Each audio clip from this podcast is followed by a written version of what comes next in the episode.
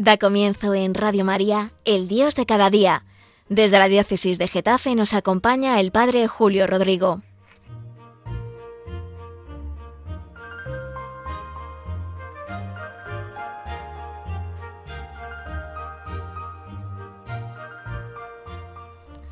Muy buenos días a todos los oyentes de este programa de Radio María, del Dios de cada día.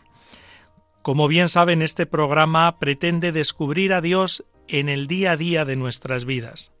Sabemos bien que Él nos habla. Esto no lo duden nunca. Nos habla a través de su palabra, nos habla en su iglesia, nos habla en los más necesitados, en personas, en acontecimientos, no sé, en tantísimos otros lugares y momentos podíamos señalar. Invoquemos al Espíritu Santo, que Él nos ayudará a descubrir la verdad de nuestra vida y de la vida de nuestro mundo y de nuestra sociedad. Miren, en estos comentarios que hago, habrán observado que tengo cierta predilección por acudir a la palabra de Dios, en especial al Evangelio, y que procuro centrar siempre el comentario en algún relato del Evangelio y a propósito de él hago siempre mis reflexiones. Porque tengo bien observado que a lo largo del mes el programa lo hago una vez al mes, pues a lo largo del mes siempre queda algo en mi corazón de esas lecturas que hacemos en la Eucaristía de la palabra de Dios. Siempre hay algo que resuena de una forma especial en mi vida y que me ha gustado y que me gusta, por tanto, compartirlo con todos ustedes. En este caso, me ha llegado y me ha hecho mucho bien una pequeñísima reflexión de José María Rodríguez Olaizola, publicada en la revista Vida Nueva. Es una reflexión que él hace siempre sobre el Evangelio. Este padre jesuita es muy conocido, tiene un agudo pensamiento y escribe en esa revista todas las semanas una sección que se titula Orar en un tuit. Utilizando el lenguaje rápido, breve, incisivo de Twitter, donde él es muy activo, lanza un pensamiento a propósito del Evangelio de cada domingo. El publicado para el segundo domingo de la cuaresma, este pasado domingo, domingo de la transfiguración, decía así textualmente. En la vida hay algún momento de revelación. Entonces comprendemos, Señor, que lo tuyo es cierto. Entonces la duda se ve desbordada por la convicción y el amor parece posible. Que no lo olvidemos en los días grises. La lectura de este texto, que ya les he dicho que me ha hecho mucho bien, me ha hecho recordar momentos particulares donde he vivido como una revelación de Dios, podíamos decir, o una manifestación más clara, o un sentido más vivo de su presencia. Casi podíamos llamar a esos episodios como pequeñas transfiguraciones, lo digo entre comillas, donde yo he podido decir como Pedro, Qué bien se está aquí. Qué a gusto nos hemos sentido. Qué paz tan grande ha inundado mi corazón. El episodio de la transfiguración, de hecho, fue una manifestación de la gloria de Cristo. Todos los especialistas en la Sagrada Escritura dicen que aquel episodio donde Jesús se llevó a Pedro, a Santiago, Juan, a una montaña alta. La tradición ha identificado esa montaña con el monte Tabor. Bueno, pues cuando se los llevó allí a orar, una de las actividades que hacía Jesús predilecta suya, pues cuando se los llevó allí a orar, ellos vieron como la gloria de Cristo. Fue como una manifestación de esa gloria del Señor un signo momentáneo de su grandeza, de descubrir la identidad del Señor, la identidad de ser Hijo de Dios. Allí como que se puso de manifiesto también su misión. Él consumaría su muerte y resurrección en Jerusalén en favor de todos los hombres. Allí su rostro cambió, sus vestidos brillaron de un blanco deslumbrador, Allí aparecieron los grandes personajes del Antiguo Testamento, Elías, Moisés, y allí se oyó la voz del Padre, que dijo, Este es mi Hijo, escuchadlo. En fin, todos hemos escuchado este domingo y si no, pues lo, lo recreo yo aquí con estas palabras, este texto de la transfiguración del Señor, según nos lo narra el evangelista San Lucas.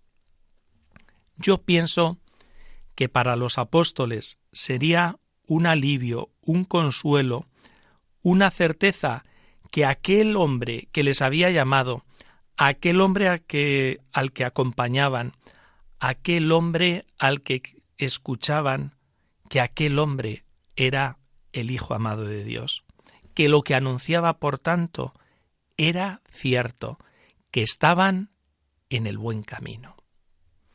Quizá podemos hacer un momento de pausa para reflexionar.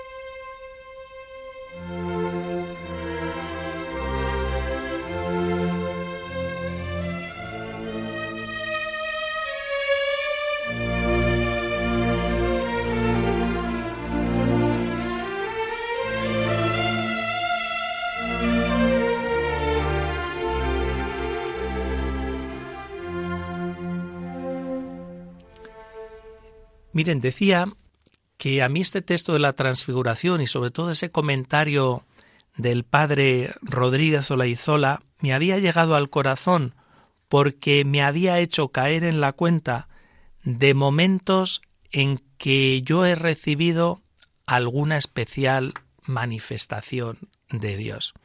Lo digo con toda la prudencia y con muchas comillas que podríamos llamar a estos momentos como pequeñas transfiguraciones que acontecen en nuestra vida, donde yo he visto y he sentido con más claridad esa gloria de Dios, esa gloria de Cristo.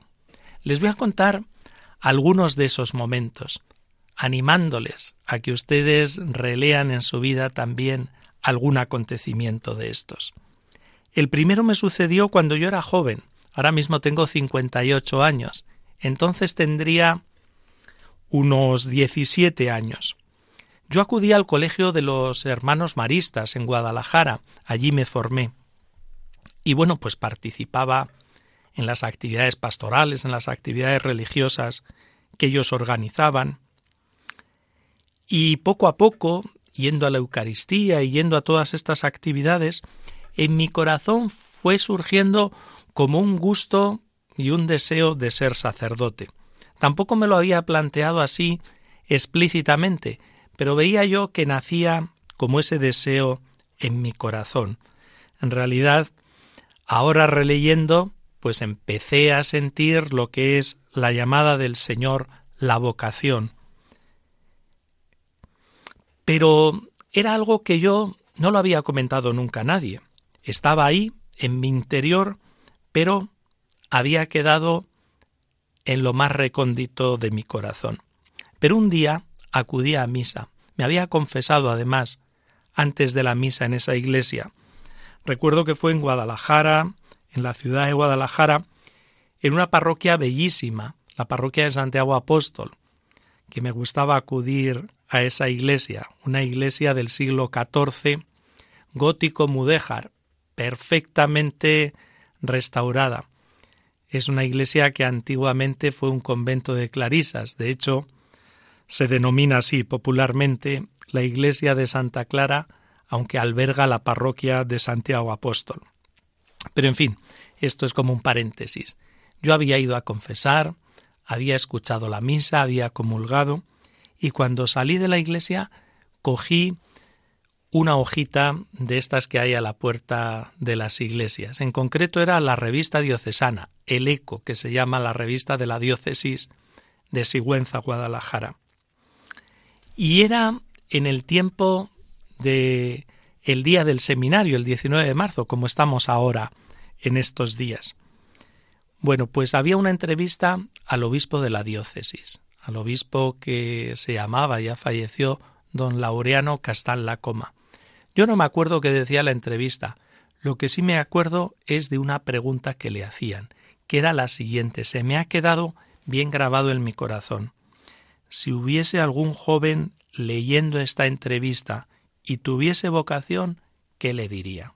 Y el obispo respondía, en primer lugar, le daría la enhorabuena, le felicitaría por haber experimentado esa llamada del Señor, y en segundo lugar, le pediría que se lo confiase a algún sacerdote.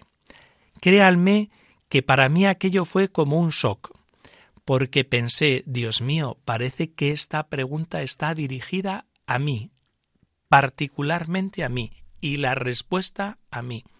Yo soy ese joven que está leyendo esta revista, y estas palabras del obispo, eso parece que van dirigidas a mí.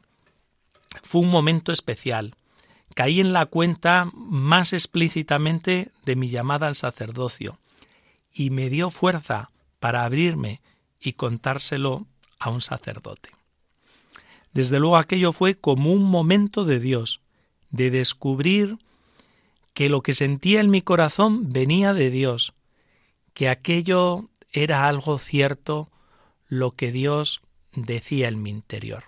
Fue como digo, como una pequeña revelación, como una pequeña transfiguración, como estoy comentando. De hecho, me dejó con una grandísima paz. Les cuento otro episodio que me sucedió ya siendo sacerdote, hará unos 15 años. Di a una niña la primera comunión. Había quedado descolgada del grupo por razones laborales de sus padres que viajaban mucho, no pudo hacer la primera comunión cuando la hicieron el resto de los niños, y ya avanzado el mes de junio, le di a ella sola la comunión. Miren, no sé qué pasó en aquella comunión, porque en realidad, si uno lo ve desde el escaparate, por así decirlo, aquello fue todo normal, una Eucaristía más cuidada, más preparada, una niña que recibía al Señor por primera vez, Regina, una familia que la acompañaba, ella, la niña y sus primos y algún familiar pues participaron en la celebración con lecturas, con peticiones, con ofrendas. Un grupo pequeñito de jóvenes de la parroquia la acompañó y cantó alguna canción. En fin, lo normal. Todo sucedió como cualquier celebración un poco más cuidada. Ahora bien, lo cierto es que aquella misa la he recordado muchísimas veces. No se me olvidará nunca. Tuve una paz, una sensación de alegría interior que no la había sentido tan fuerte nunca, ni cuando celebré misa por primera vez. En ningún momento, ni hasta la fecha tampoco lo he vuelto a sentir, sentí algo tan extraordinario como en aquella misa. De hecho, se lo comenté a los padres a los pocos días. Con esta familia tengo una relación especial. De hecho, a esa niña, Regina, la bauticé yo. Y les dije lo que me había pasado. Y me dijeron ellos, no lo sé, dice, nosotros no hemos vivido nada así extraordinario. Lo que sí te podemos decir es que es una niña muy especial.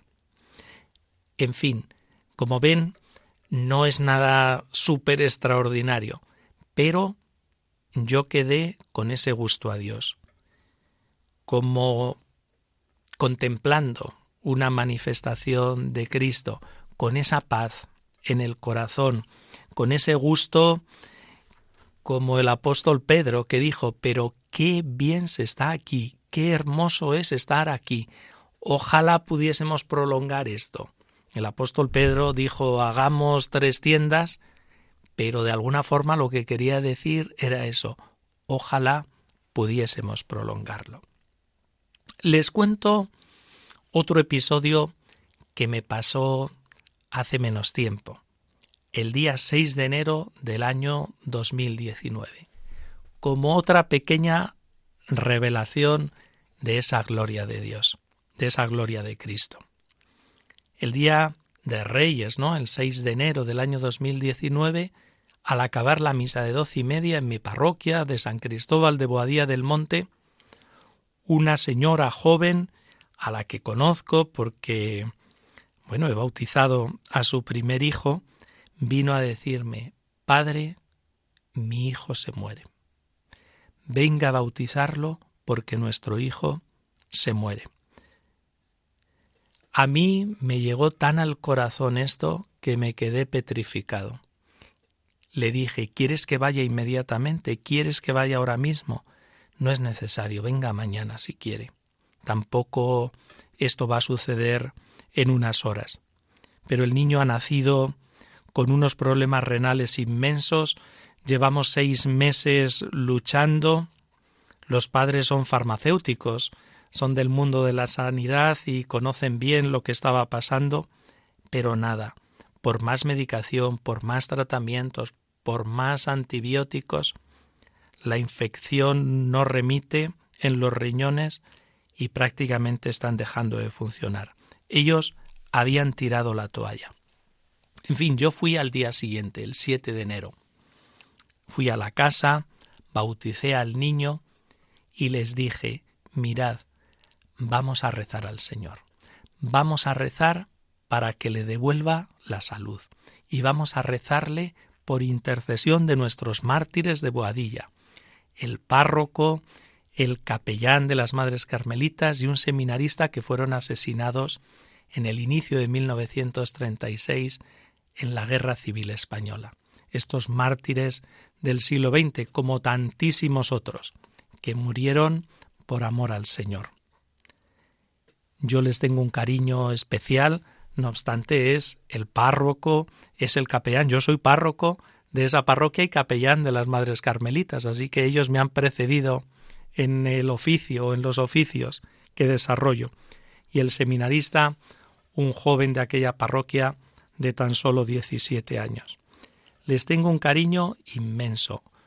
Sus causas están ya en Roma, el proceso de beatificación está avanzado y no tardaremos mucho en verles como beatos mártires de nuestra Iglesia. El caso es que llevé unas estampas y les dije, vamos a rezar a estos mártires y vamos a rezar vosotros en la parroquia, se lo voy a decir a las madres carmelitas, y todos vamos a rezar por vuestro hijo, por Jaime.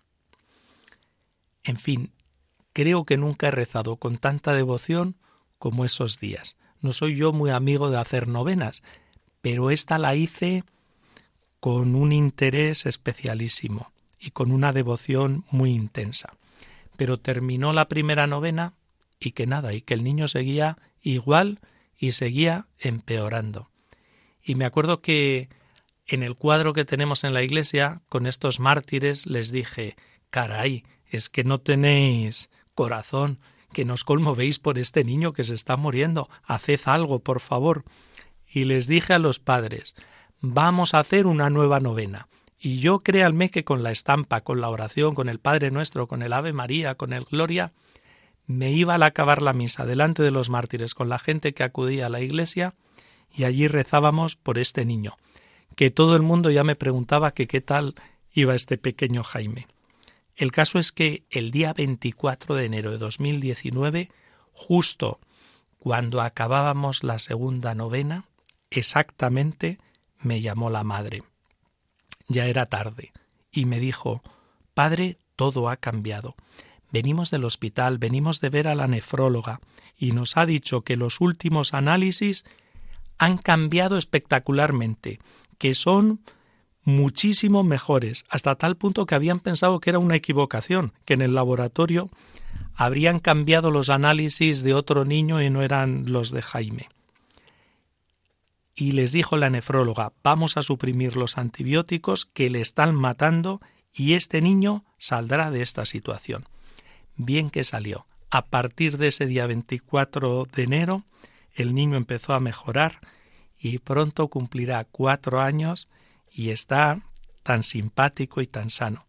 La madre siempre me, me dice, no hay duda, Dios escuchó a nuestros mártires. De igual forma les digo que aquello me dejó una sensación preciosa, una sensación de paz, una sensación de que Dios y su gloria se había hecho presente en medio de nosotros. Son estas pequeñas transfiguraciones que ha habido en mi vida. Les podía contar alguna otra, pero en fin, basta con estas tres. Todas ellas me han dado ánimo, fuerza y certeza de la fe que profesamos. Y como sucedió con los apóstoles cuando contemplaron allí cómo Cristo se transfiguró delante de ellos, a mí también aquello como que me dio mucho ánimo y sobre todo pude sentir lo que sintió el apóstol Pedro. Qué bien se está aquí. Hagamos una brevísima pausa y reflexionamos.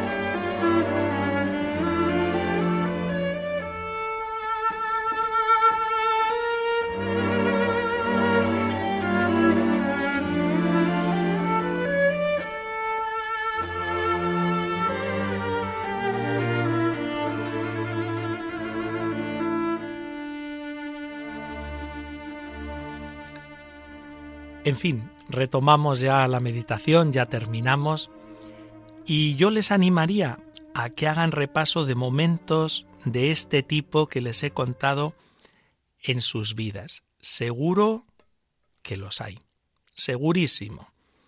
Seguro que han sentido en alguna ocasión más cerca a Dios. Seguro que han experimentado esa paz de Dios o su providencia o una luz especial o un consejo que le habían pedido ya han visto la respuesta, o que vieron algo de la grandeza de Dios, como yo lo he visto en esa curación tan extraordinaria de ese niño. No olviden esos momentos. Esto es lo que me gustaría hoy también señalarles. No olviden, tráiganlos a su memoria, como dice el padre Olaizola en ese breve tuit, en ese breve comentario al texto de la transfiguración. No olviden esos momentos, porque vendrán días grises, que hay muchos en la vida, pero esos otros momentos de mayor luz habrán dado mucha paz, mucha esperanza, y nos mantendrán y nos alentarán a seguir en el camino. De verdad que se lo vuelvo a decir, hagan ese repaso de esos momentos de especial gracia o de pequeñas transfiguraciones donde han visto más de cerca esa gloria de Dios. Háganlo, que les hará mucho bien. En fin, que les deseo un buen día a todos y nos volvemos a escuchar el mes que viene en este precioso programa El Dios de cada día.